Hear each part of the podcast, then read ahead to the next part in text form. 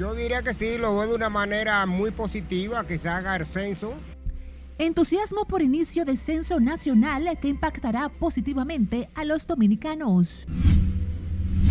En Congreso piden garantizar seguridad en medio de censo para evitar desaprensivos se aprovechen del proceso. Abogados ven exagerada sentencia de 20 años para hombre obligó a mujer a cortar el pelo tras infidelidad. Los Mameyes llora ex policía asesinado por delincuentes a plena luz del día para despojarlo de arma de reglamento. Colegio Médico arrecia lucha contra las ARS. Ahora suspenderá servicios a Mafre. Y se registra nueva explosión de tuberías en comunidad al sur de Santiago. Varias casas quedan incomunicadas y cuantiosos daños.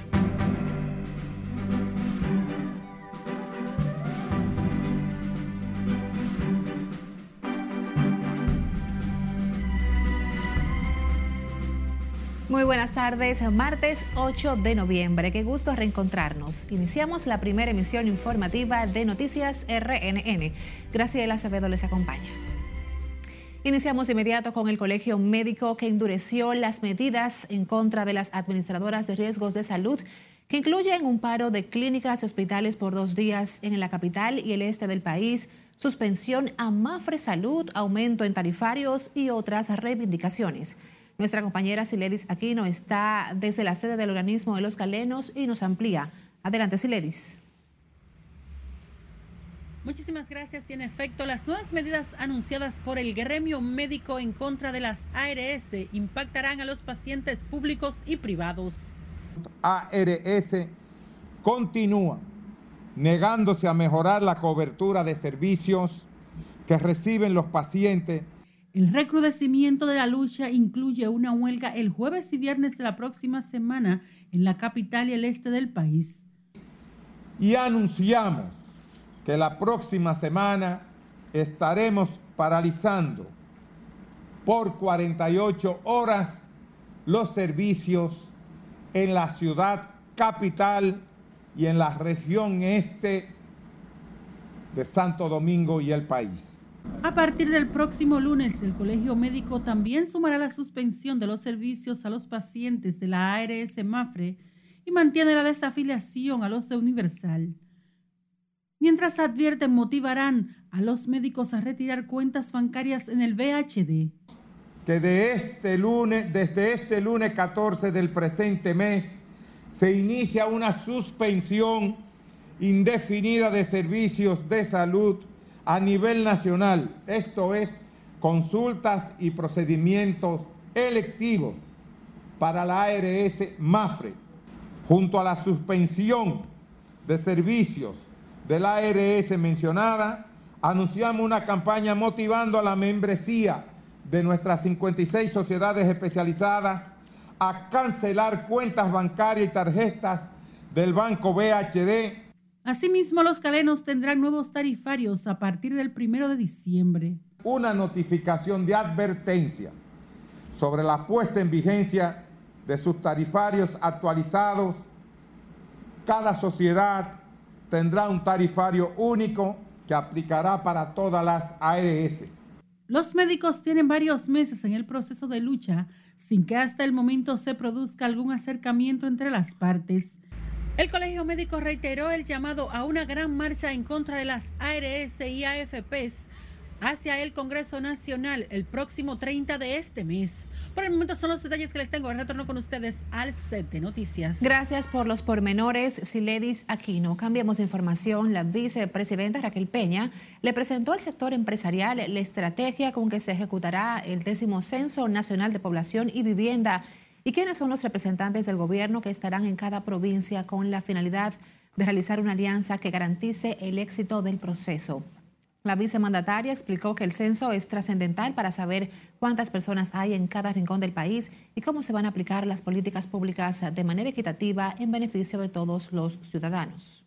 Queremos, con eh, la asistencia de ustedes, sellar ese compromiso y, por supuesto, pues que ustedes conozcan quiénes son los responsables en cada una de las regiones eh, que el presidente Luis Abinader pues, ha designado como responsable desde el gobierno conjuntamente con el equipo técnico de la ONU que van a estar trabajando en cada uno de los municipios y en cada una de las eh, provincias.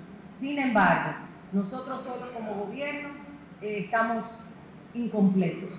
Necesitamos el concurso, la motivación, el apoyo y el acompañamiento del sector privado en el encuentro, la directora general de la Oficina Nacional de Estadística, Miosotis Rivas, mostró una presentación donde se evidenció todo el proceso que se ha llevado a cabo para garantizar el éxito del censo y todas las innovaciones tecnológicas que se han adquirido para facilitar el desarrollo del programa.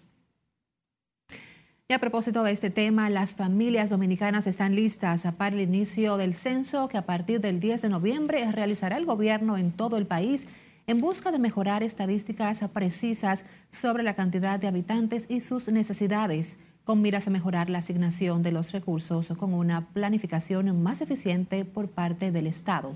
Conectamos ahora con nuestra compañera Laura Lamar que nos tiene más detalles. Adelante, Lauri. Gracias, buenas tardes. Ante el inicio del décimo censo de población y vivienda el próximo jueves, ciudadanos consultados están dispuestos a colaborar con los empadronadores que realizarán el levantamiento de información a nivel nacional. Le damos un apoyo profundo a eso. A través del uso de dispositivos electrónicos se podrá constatar la condición de los ciudadanos para diseñar políticas públicas que mejoren la calidad de vida de los dominicanos. Apoyen el censo, ya que eso es algo muy importante para todos los países.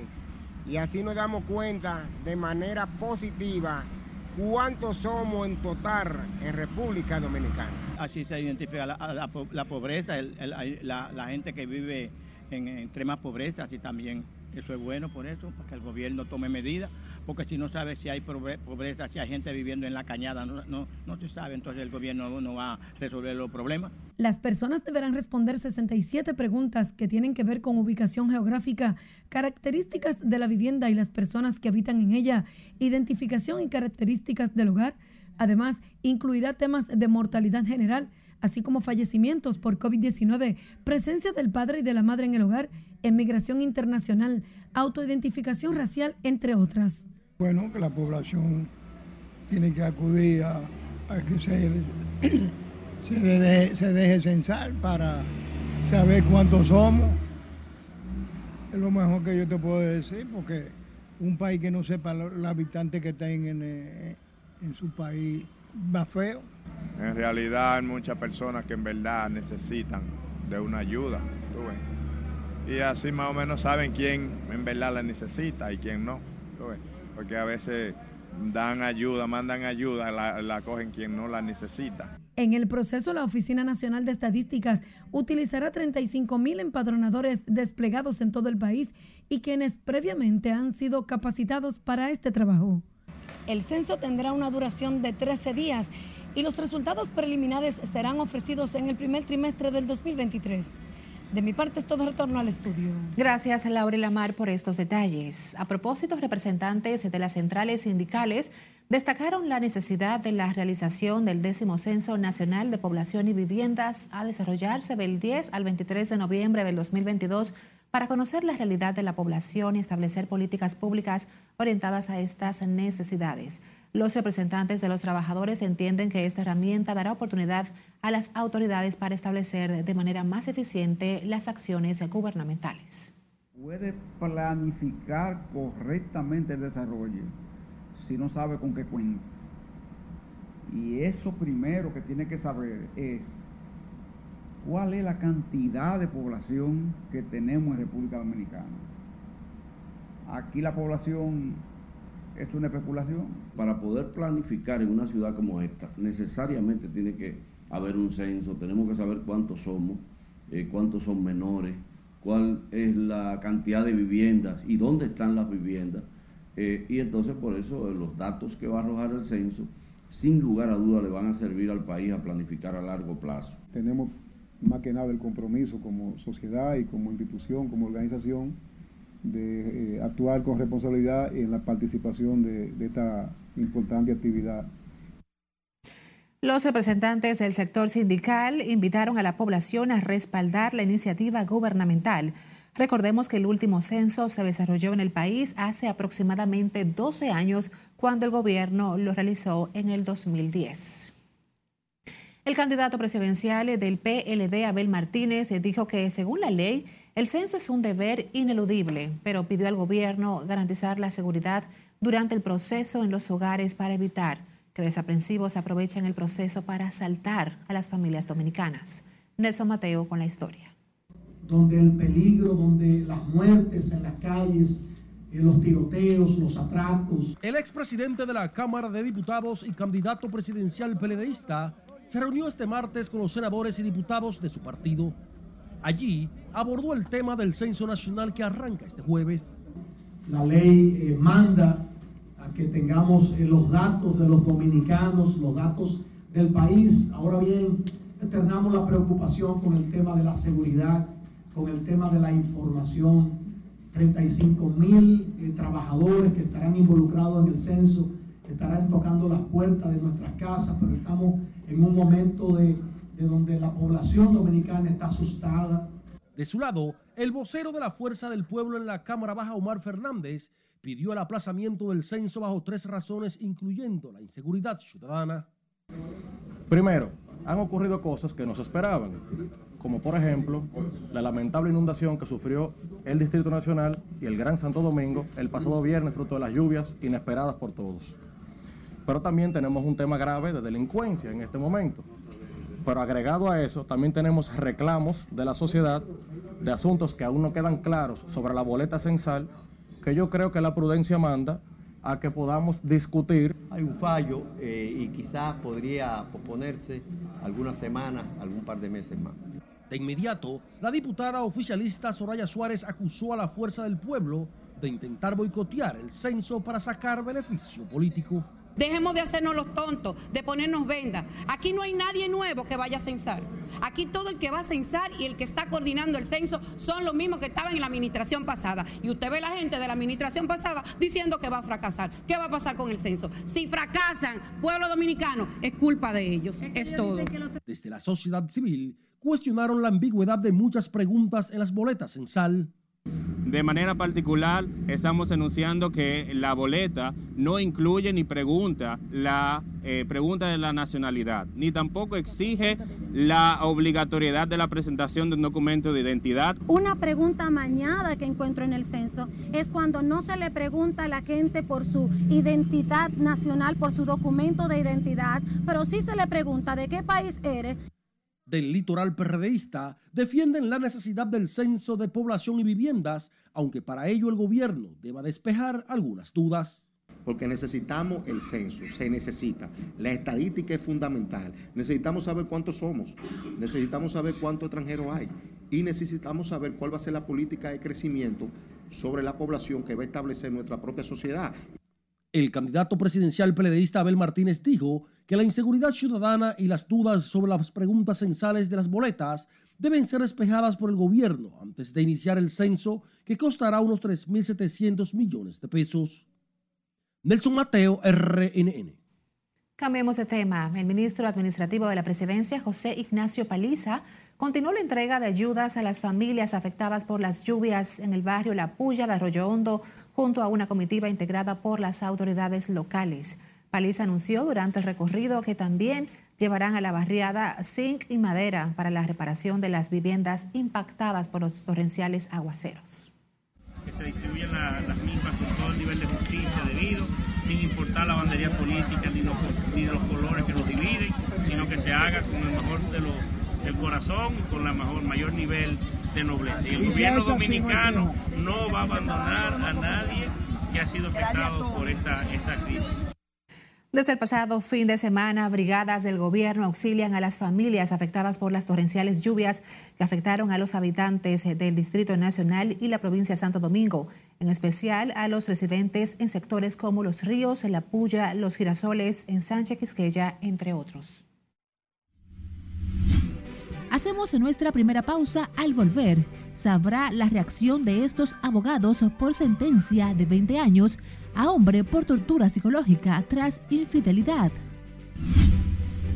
y el temor que prima en los mameyes tras el asesinato de ex policía a plena luz del día.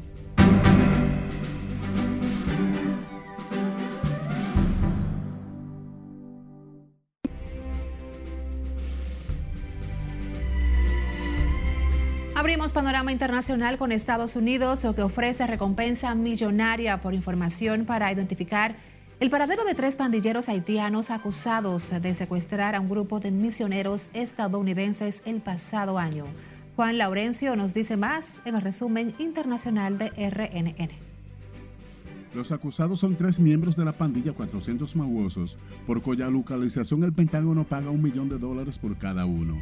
Así lo declaró el ministro de Justicia de Estados Unidos, Mary Garland, y argumentó que su país está decidido a trabajar con sus socios internacionales para poner fin a los secuestros extorsionadores, peligrosos tanto para los Estados Unidos como para el pueblo. Esta mañana iniciaron los comicios de medio término de Estados Unidos para elegir 435 miembros de la Cámara de Representantes, a 35 de los 100 senadores y 36 gobernadores del igual número de estados. Las elecciones definirán la composición del Congreso norteamericano para los próximos cuatro años y la dirección de la segunda mitad del periodo presidencial del demócrata Joe Biden, cuyo partido actualmente tiene control de las dos cámaras del Congreso estadounidense. El exmandatario de Estados Unidos, Donald Trump, calificó a la presidenta de la Cámara de Representantes, la demócrata Nancy Pelosi, como un animal durante un mitin de campaña en apoyo a los candidatos republicanos en Ohio, a lo que respondió Nancy Pelosi con repudio al término usado por el expresidente. Ucrania recuperó los cuerpos de otros 38 soldados muertos en la guerra, lo que incrementa el número de militares caídos a 663. Los cadáveres que estaban desaparecidos en medio del conflicto con Rusia fueron entregados a sus familiares. Los jóvenes iraníes quitan el turbante a los cleros para luego compartir en las redes sociales. Es la nueva forma de protestar en Irán. Los jóvenes sorprenden a los clérigos derribando el turbante mientras otros graban la escena para hacerla virar en Twitter y Telegram mostrando así sus descontentos en contra de la represión del gobierno y la costumbre religiosa. Irán vive protestas desde la muerte de la joven Amasha Mini en septiembre, tras ser detenida tres días antes por la policía moral por llevar mal puesto el velo islámico. En las internacionales, Juan Laurencio.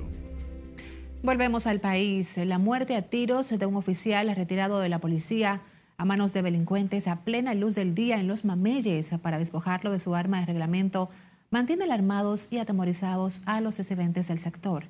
La historia completa con Scarlett Guichardo.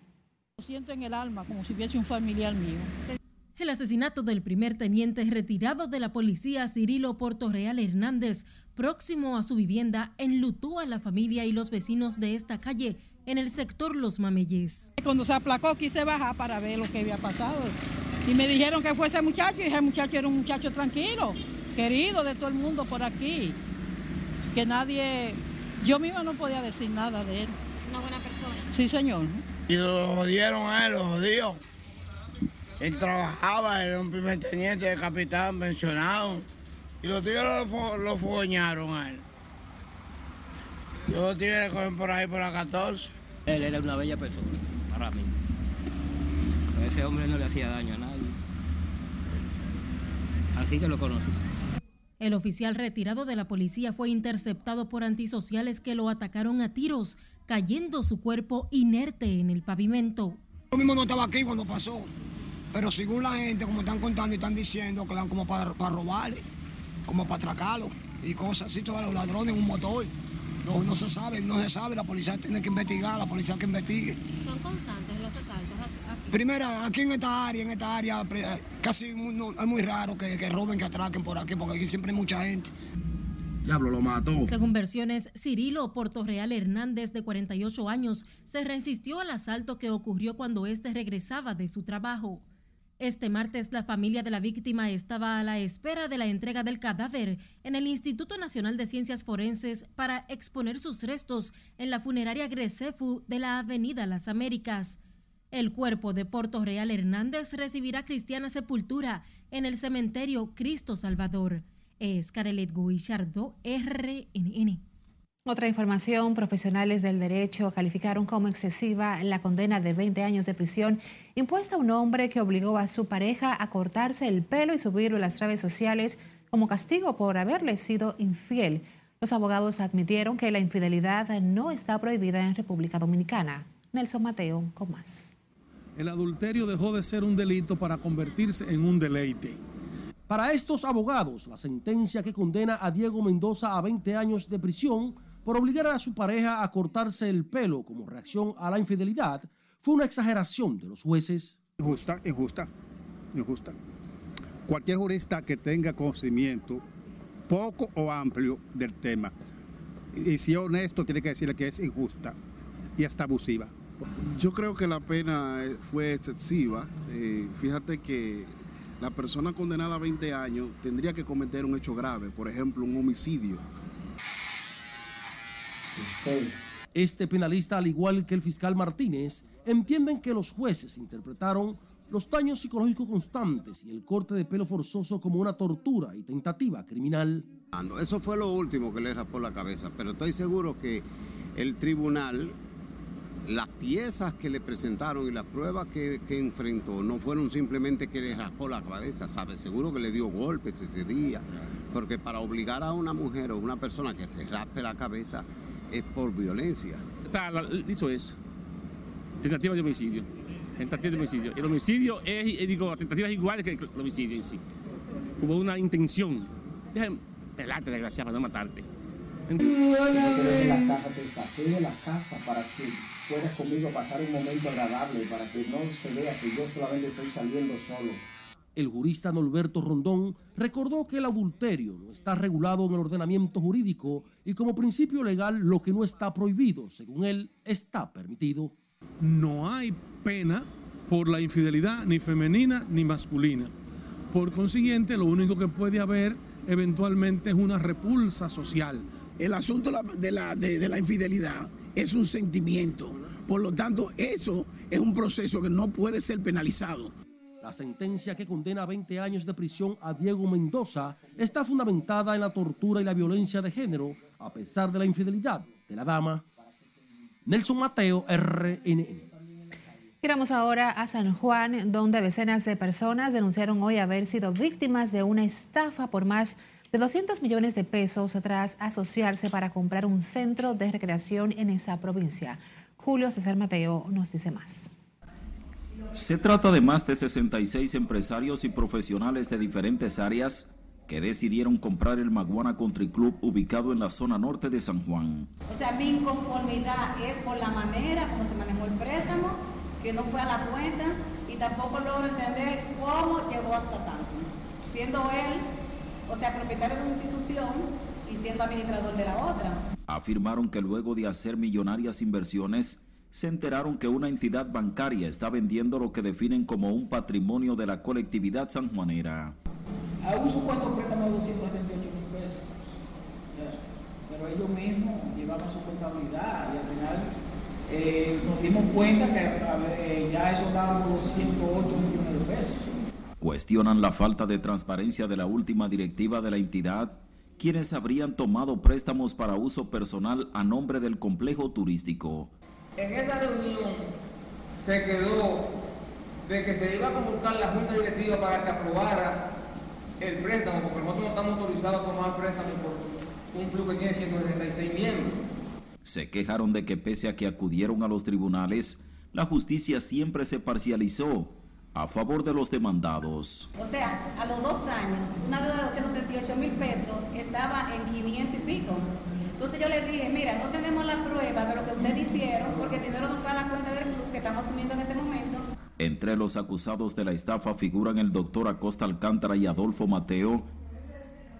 Este último ha rehusado referirse públicamente al tema, alegando que el caso está en manos de la justicia. En San Juan de la Maguana, Julio César Mateo, RNN. El miembro del Comité Político del Partido de la Liberación Dominicana, arquitecto Andrés Navarro, anunció que se postulará como candidato a la alcaldía del Distrito Nacional para el año 2024. El anuncio lo hace Navarro luego de las torrenciales lluvias que se registraron el viernes y que provocaron el colapso del sistema pluvial de la capital. El Distrito Nacional representa la ciudad más compleja que tiene el territorio nacional por esa heterogeneidad en los perfiles de población. Y eso implica, esa complejidad implica, además de un expertise en la gestión de una ciudad, en el manejo de un gobierno local, corazón. Una persona, un grupo de personas, un equipo de personas que esté en el ayuntamiento dando la vida por la vida de la gente de la capital. Él también, ex ministro de Educación y ex canciller, tiene maestría en urbanismo y apuesta al trabajo para todos los sectores que convergen en la capital dominicana. En rueda de prensa, Andrés Navarro deploró la inconformidad que tienen los residentes en la ciudad por las condiciones en las que se encuentran. Volvemos a pausar. Cuando retornemos, sabrá detalles sobre la nueva explosión de estas tuberías en Santiago.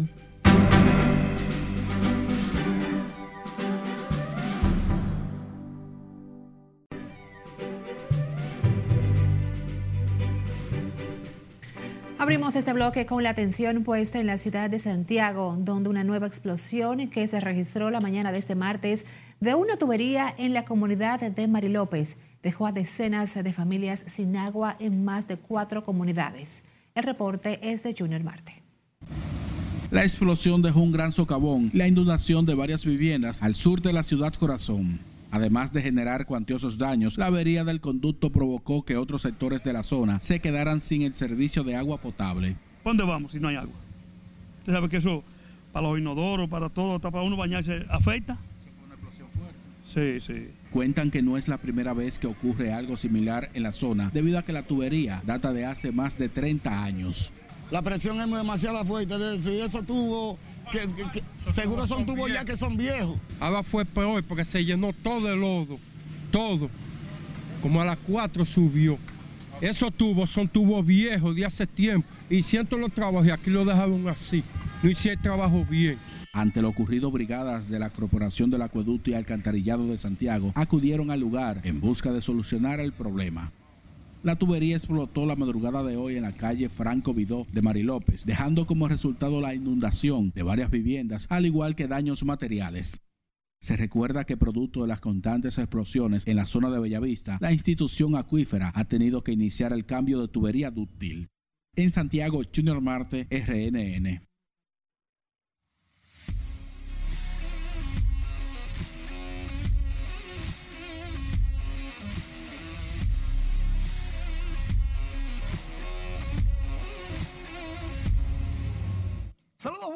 Iniciamos la entrega deportiva con un solo partido en el béisbol invernal de la República Dominicana, pero que valió por mucho. Los Tigres del Liceo recibían a las Estrellas Orientales y antes estuvieron iniciando una inauguración o una celebración de su 115 aniversario, haciendo honor a doña Mercedes El Múdesi de Fernández. Tiró la primera bola, recibió un certificado, una placa en fin, toda su familia estaba ahí. José Hernández hizo su entrada triunfal. Viene luego, en el mismo segundo episodio, Pavin Smith pega cuadrangular solitario entre right center field. Suficiente para ganar el juego porque los Tigres del Licey derrotaron a las estrellas dos carreras por cero. Las estrellas solamente lograron cuatro sencillos. Nunca amenazaron y en ningún momento estuvo en duda la victoria azul. Y al final, entonces, con varias con varias orquestas, vamos a decir, con varios artistas, una fiesta de apaga y vámonos, como la que sucedió en Houston, más de un millón de fanáticos estuvo apoyando a los Astros de Houston este lunes en el desfile de los campeones. Ahí está el señor que se ganó los 75 millones, hablando con José Altuve, diciéndole ya somos iguales, tenemos millones los dos. 10 millones él apostó a Houston desde principio de temporada y se ganó 75. Desde principio de temporada, ya ustedes saben. Los Astros duraron más de cuatro horas desfilando. Todo el mundo se gozó esta celebración. Lo único malo fue un señor que le tiró una lata al senador de Houston al republicano, pero lo detuvieron y no pasó a mayores. Lo que quiere decir que ya vamos avanzando en el béisbol de las grandes ligas. Ya para la semana próxima vienen los premios. Solamente dos dominicanos en los finalistas de los premios. Julio Rodríguez, novato del año de la Liga Americana. Y Manny Machado está entre los finalistas del jugador más valioso de la Liga Nacional. Framber Valdés quedó fuera de los finalistas del Sayón de la Liga Americana. Por el momento es todo en nuestros próximos espacios. Más informaciones para todos ustedes como debe de ser. Regreso contigo. Como debe de ser, Manuel, muchísimas gracias como siempre por este compendio tan actualizado a nivel deportivo. A ustedes también las gracias por acompañarnos. Deseamos feliz resto de esta tarde.